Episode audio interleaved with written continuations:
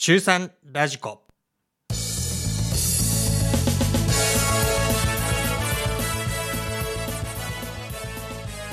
中学3年生の皆さんお元気ですか？中3ラジコ11月第3週目の放送をお届けします。受験までもう100日を切ってあと何日なんて声も聞こえてきていますね。寒くなってきます。風邪をひかないようにしてくださいね。お相手は中学3年生の子供を持つ父親代表中澤信之です。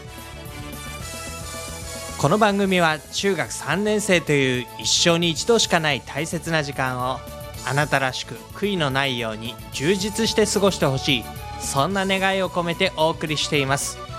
中3ラジコ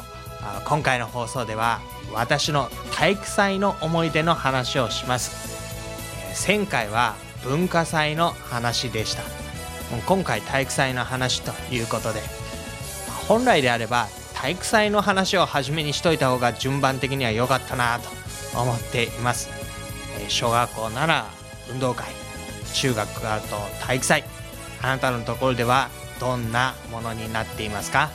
相変わらず昔話になってしまいますが私の体育祭の思い出お話ししましょう。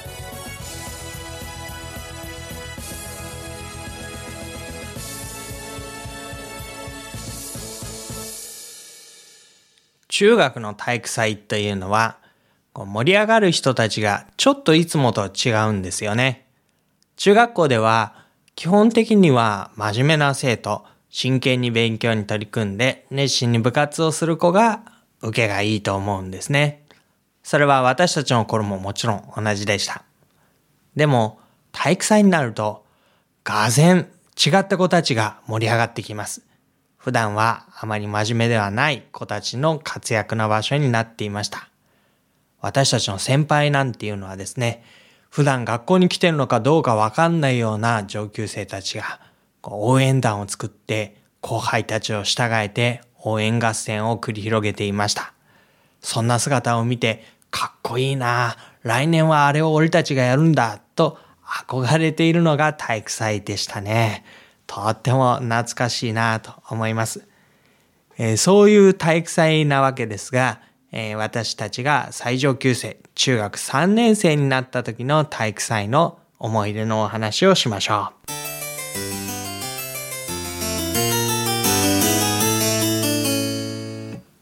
中学3年生の時の体育祭。まあ、いろんな競技があったなと思い出します。棒倒しですね。えっ、ー、と、みんなの真ん中にこう大きな棒を立てて、その周りにこうみんなが固まってですね、それが倒れないようにする。で、相手のチームがそこにわーっとのしかかってきて、えー、自分たちのところを登っていって棒をこう倒しにかかる。あれですね。えー、棒倒し。あと騎馬戦ですね。えー、牙を作ってその上に一人が乗っかって、牙同士がぶつかり合って、上の人がこう帽子を取り合うとか、鉢巻きを取り合う。あれですね。もうね、えー、血気盛んな中学生ですから、今思えばよく怪我人が出ずに無事に終わったなっていう感じがします。まあ、荒っぽい、ああいう乱暴な、こう、競技がとっても私たちの時には盛り上がっていました。で、そんな中で3年生がえっ、ー、と、お互いに競い合う競技というよりは、こう集団行動のようなことをするわけですよね。あの、小学校とか幼稚園だったらお遊戯とか、なんとかダンスとかそういう感じだと思うんですが、こう中学生男子になりますと、そんな踊りも、もう、あの、真面目にやるわけではありませんので、こう、もっとかっこいいものというか、力強いものになっていました。で、私たちの中学校では実は、エッサッサというのをやったんです。で、これ知る人ぞ知るらしいんですけれども、日体大のどうも名物らしいんですね。で日体大の学生さんたちがやるらしいんですが、この私たちの中学校の体育の先生は日体大の出身だったので、それを中学生にやらせようということになったらしいんです。で、この集団行動がですね、まあかっこいいはかっこいいんですね。ピッっていう笛一つでダーッと集まってきてですね、ピッっていう笛一つでまたパーッと散っていくというような感じで。でですね、それぞれ散っていったところで、えー、さーさーっていう声、掛け声に合わせてですね、えぐーっと腰を下ろして、地面に拳をなすりつけるようにして、そしてそれをこうぐーっと見上げてくる非常に力強い、えー、演技になります。それを中学生たちが、中学多分2年と3年がやるんだと思うんですけれども、え、それが行われていました。で、まあ中学校1年生なんていうとね、まだまだ小学生上がりのひ弱な下級生ですので、上級生のその力強さを見て非常に憧れるわけです。で、えー、2年生になったらあれができるんだと思って憧れてやり始めて、2年生になったらですね、もうこんなものは二度とやるかと思いながら3年生になっていって、3年生で最後だからと言って気合が入ってそれをやっていく。そんな感じでしたね。で、服装はっていうと、上半身は裸です。下は短パン。で、今みたいな、こう少し膝上ぐらいまでのこういう短パンではなくて、本当にこう半ズボンっていう感じの短パンです。で、額にですね、長い鉢巻きをこう湯いて、そして、えー、その演技をするんですね。まあとてもかっこいいんですけれども、その鉢巻きなんです。鉢巻きはですね、学校で長さも太さも実は決められています。所定の長さがあって、まあ、このくらいの太さでっていうのがあって、それに沿って作ってもらってくださいって、こう、プリントが配られるんですよね。で、2年生はそれを親のところに持って帰って、これ体育祭で使う鉢巻きだから作ってねって言って、親に作ってもらって、それを、まあ、きっちり長さの揃っているもの、細さの揃っているものをしながら、2年生は演技をします。が、これがですね、3年生になると、もうお父さんお母さんには作ってもらわないんですね。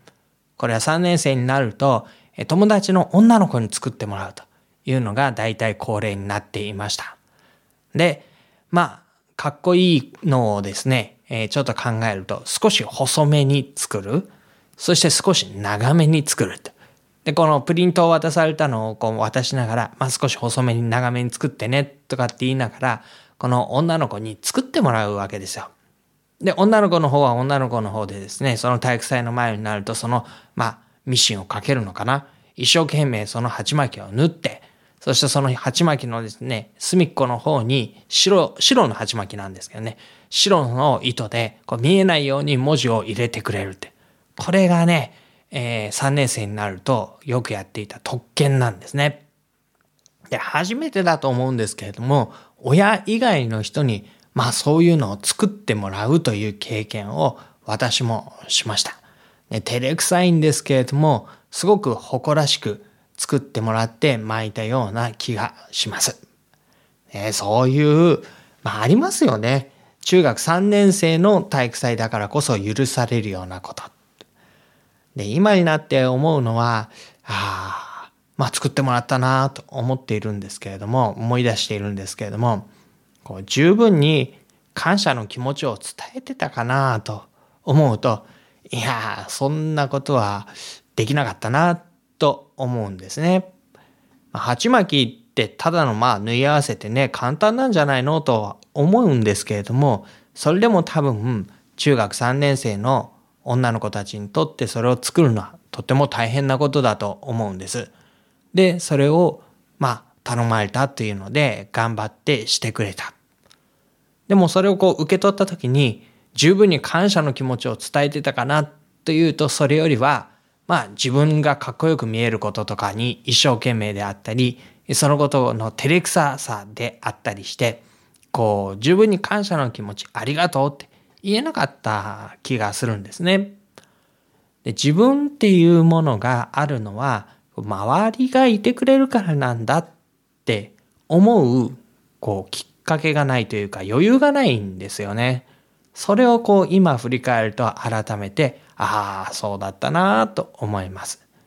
自分がこう頑張れるのは周りで支えてくれてる人がいるから、手伝ってくれてる人がいるから、応援してくれている人がいるから。そういうことを大それたことでは全然ないんです。大それたことでは全然なくて、まあ最初にありがとうきちんとそのことを伝えること。で、えー、まあ体育祭だったら終わった、終わったらやっぱりその人のところに行ってありがとうというふうに言うことのできる。まあ、初めと最後にきちんと感謝を表すことができる。そういう言葉をかける人になりたいと思うんですよね。まあ、そういうふうにこう自分の親に対してもそうですし、友達に頼んだら友達に対してでもそうですし、自分を支えてくれている先生とか、塾の先生とか、そういう人に対してもそうだと思います。もしかしたら一緒にいる兄弟とか、彼らにもそうかもしれませんし、えー、もうボーイフレンド、ガールフレンドがいる人は、ボーイフレンド、ガールフレンドにもきちんと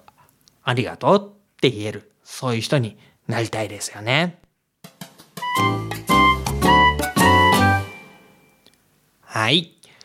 街で見かけた中学3年生っていうことで話題にしていきます。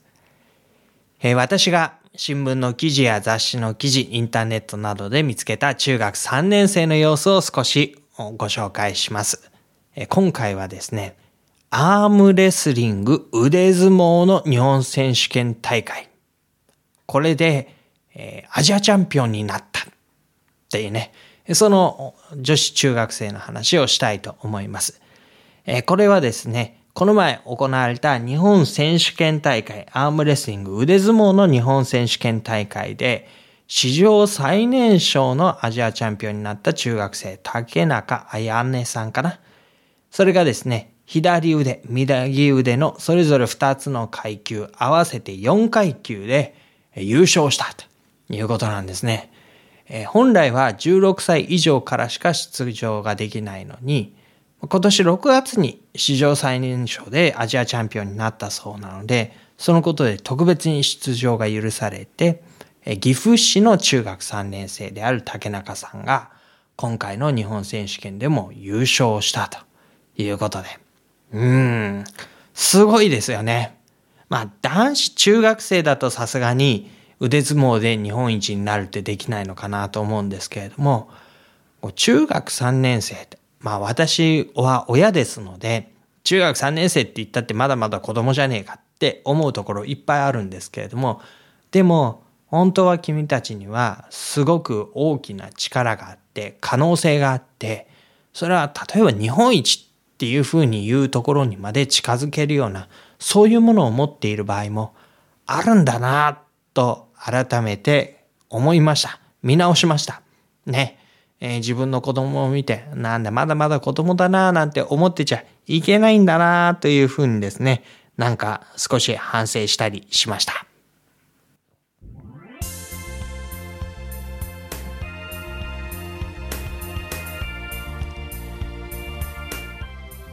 11月第3週の中3ラジコをお送りしました。いかがだったでしょうか？体育祭の話というか、ちょっと恥ずかしい鉢巻きの話でしたね。えー、多分私の同級生は聞いてないと思うんですけれども、ちょっと恥ずかしいですね。今時の中学3年生はこういう話を聞いてどう思うのかな感想を聞かせてもらえたら嬉しいです。来週はそうですね。もういよいよ受験に迫っています。進路の話をしましょう。お送りしたのは中澤信之です。またお楽しみに。